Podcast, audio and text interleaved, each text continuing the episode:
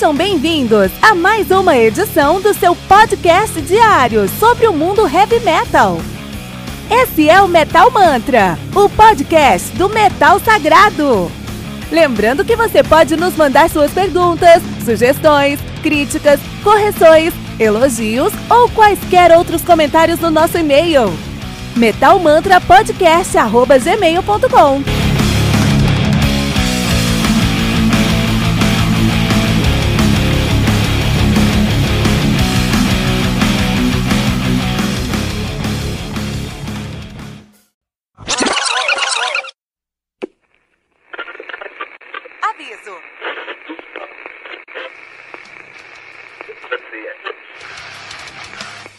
Antes de começar, avisamos que todo o conteúdo do Metal Mantra é Creative Commons. Por isso, músicas, links e podcasts citados nesse programa estão na descrição desse episódio. E caso você ouça algum barulho estranho durante esse episódio, não se assuste. Isso acontece porque eu estou gravando esse programa na rua. Só mais uma mágica que o Encore FM fez acontecer.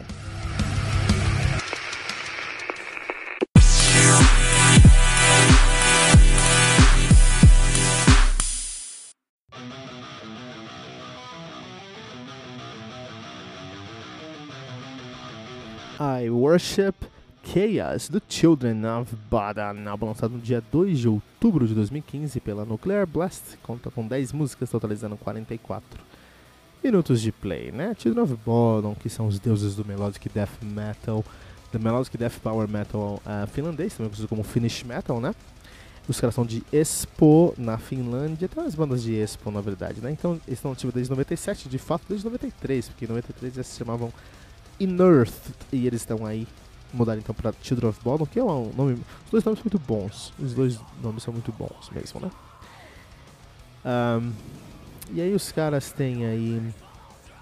Na verdade. O seu debut de 97, que é o Something Wild, que é um álbum até hoje considerado um dos fundadores dessa nova geração do, do, do Melodic Death Metal. Temos o Hate Breeder de. Porque assim, bom, vou falar sobre isso depois, né? Vamos falar sobre estilo daqui a pouco.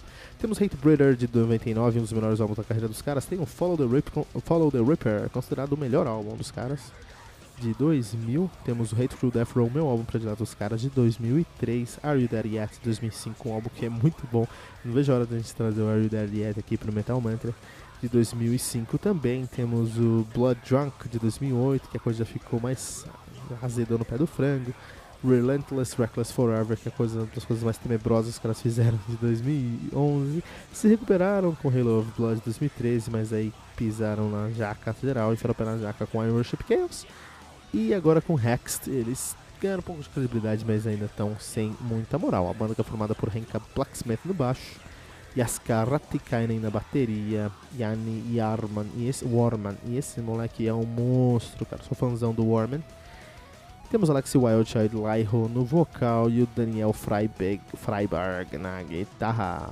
É o Freiberg que veio do Northern, Northern que é uma banda que veio da mesma cidade, mesma sonoridade, mesma pegada, mesmo tudo do. Parece uma banda cover de Teen of Bola, mas não, é uma banda original, só vieram do mesmo lugar. Beleza. A Worship Chaos. Então vamos falar sobre Teen of Bola, uma das bandas prediletas de Melodic Death Metal. Melodic Death Metal aí a gente tem grandes escolas de Melodic Death Metal. Melodic Death Metal é uma banda, é, uma, é um estilo muito famoso na Europa. Então você tem a escola do Gothenburg Metal, que é o Melodic, o Melodic Death Metal de Gothenburgo na Suécia. Então você tem aí a banda, bom, é um som que foi como pioneiros, você tem o In Flames, você tem o At The Gate, você tem o Dark Tranquility. Esses três caras formaram o, o, o, o Gothenburg Metal, né? Mas você tem outros grandes expoentes nessa, nessa sonoridade aí também, né?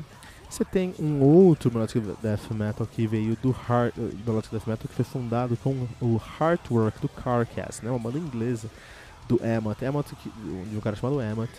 Emmett que é o guitarrista hoje do Arch Enemy. Então o Arch Enemy, eles têm, eles têm aí uma uma grande influência para o, para o Melodic Death Metal em vários aspectos, porque o fundador do Melodic Death Metal, o Emmett, tá lá no, no, no Arch Enemy, né? Apesar que hoje o Arch Enemy é bem mais projeto paralelo de todo mundo do que uma banda, de certa forma, né?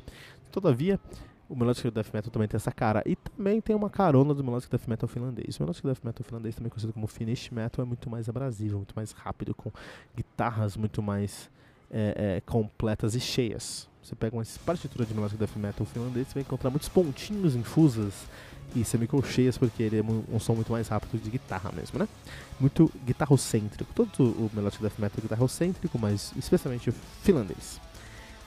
E o Children of Bodom é um dos grandes responsáveis pela escola finlandesa do melodic death metal. Em álbuns como Hate to Breeder, como o, o, o Follow the Reaper e o Hate Crew Death Row mesmo, né? Que eles e o mais interessante é que eles nem sabem como eles fizeram isso. E é uma das melhores histórias do heavy metal é isso, cara. É quando você nem sabe por que, que você é referência num estilo, numa sonoridade. Isso é a realidade do, do, do, do, do cara. Muito parabéns pra eles. Então, assim, eles começaram tudo isso quando eles eram moleques. Molecote, molecote, molecote de tudo, cara. E nessa época eles não sabiam de absolutamente nada. Eles não sabiam o que eles estavam fazendo. Mas todo mundo sabia que era algo especial. Isso é muito interessante você pensar nisso. Eles não tinham a menor ideia do que estava acontecendo, mas eles conseguiam fazer algo muito especial. Lá em 93, 95, 97. Então o que acontece? Ah, se você escutar o Nightwish, o Nightwish, ó, o Tina Bottle antigo, parece Nightwish. Sabe quando você está escutando o podcast e você coloca no 2x? Tem o, o normal, tem um e meio, né? Que é mais rápido, e 2x que é super rápido. Se você pegar Nightwish e colocar 2x, vai dar, vai dar Bottom. é incrível como isso acontece, cara. É um Nightwish muito mais rápido, então tem muito de sinfônico, né? Mas como não tem vocal feminino, pelo contrário, tem um vocal muito agressivo, um gutural muito agressivo do, do, do você consegue aí uma, uma identidade, uma sonoridade diferente. Outro ponto positivo é que o Lyro, apesar de ser finlandês e de estar 95% do tempo bêbado, ou seja, você não vai entender nenhuma palavra que está falando, ele tem uma dicção muito boa no gutural. Então, por ser um gutural mais agudo, tem uma voz mais aguda mesmo, é um vocal mais convidativo, é um gutural mais convidativo. Eu até falo, se você não gosta de gutural, comece escutando Night, né, Night não. Comece escutando Tune of Bottom, especialmente Hate Crew Death Row e Are There Yet, que você vai a entender algumas coisas da letra e você vai conseguir é, é, se relacionar melhor com essa sonoridade, respeitar mais essa sonoridade e eventualmente escutar é, é gutural em geral, né? Então, o lugar muito bom pra você começar é pelo, pelo, pelo Melodic Death Metal, especialmente do of Ball. Então, você tinha um vocal muito convidativo, você tinha um, uma sonoridade muito próxima do, do, do Symphonic é, é, Metal com mais velocidade, muito mais velocidade. O Lyro é um guitarrista monstruoso, um guitarrista que não existe nessa terra.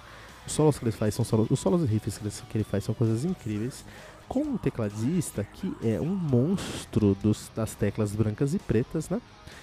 E no final do dia tudo tinha muito carisma. Um carisma muito honesto, cara. Children of Bodom uma das bandas, se você começou a carreira, uma das coisas mais carismáticas que você pode imaginar. Eu lembro, de, eu, eu, tinha uma banda muito tempo atrás, ia tocar em alguns lugares, alguns bares assim. a gente sempre colocava Children of Bodom pra tocar antes da gente entrar. Enquanto estava montando as coisas, a gente colocava Children of Bodom. Porque até quem não conhece começa a bater a cabeça naturalmente, porque é uma sonoridade muito convidativa, muito carismática. Então a galera gosta de of Bottom, gosta bastante do que está acontecendo, né? Então aí, é, eu sempre fiz muito isso, assim, antes de entrar no palco. Então eles não sabiam muito o que estava acontecendo. E eles alcançaram o status de headliner sem saber. Sem saber o que fazer, eles alcançaram o status de headliner, cara. Quando eles alcançaram o status de headliner, eles tiveram que entender o que eles estavam fazendo. E quando começaram a amadurecer, crescer, entender o que eles estavam fazendo, eles perderam esse carisma. Uh, e foi debancada. Assim, dos últimos seis álbuns dos caras, só tem um que salva, sabe? Que é o Halo of Blood. Halo of Blood é o último álbum dos caras que foi realmente bom. Que foi mais ou menos honesto. Mas nenhum outro. E, e, e, por causa do Hexta que saiu em 2019, não é um álbum que a gente pode. A gente pode falar que o, eles aprenderam a lição com Halo of Blood. Porque o Hexta é pior que o Halo of Blood. Então até os acertos deles recentes têm sido. É, é, tem sido na sorte, tem sido um chute, assim, né? Com o Worship Case, especialmente, falta esse carisma honesto, moleque, sabe?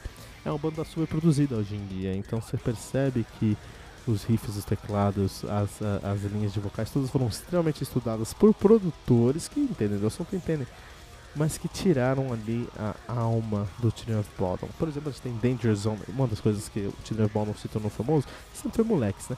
Então eles fizeram, por exemplo, um cover de Oops, I Did It Again alguns anos atrás, e isso ficou famosíssimo lá na Britney Spears e tudo mais.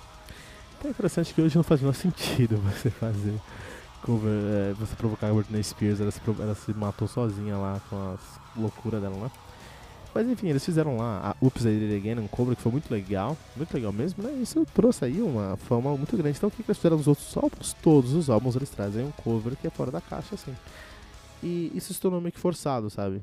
É, mas sabe quando a piada perde a graça porque ela foi repetida e você espera que ela esteja ali? É o que aconteceu com o Tino Love Bottom.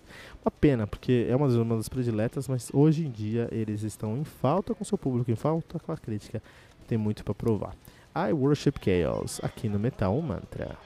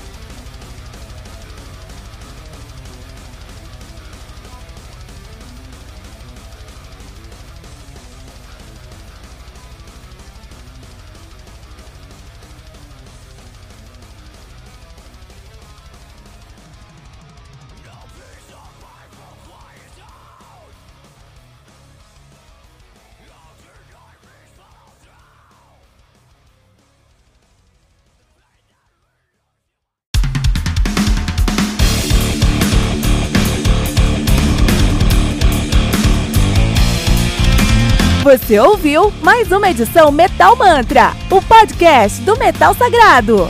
Apresentação: Kilton Fernandes. Não deixe de compartilhar a palavra do metal compartilhando esse episódio, usando a hashtag Metal Mantra.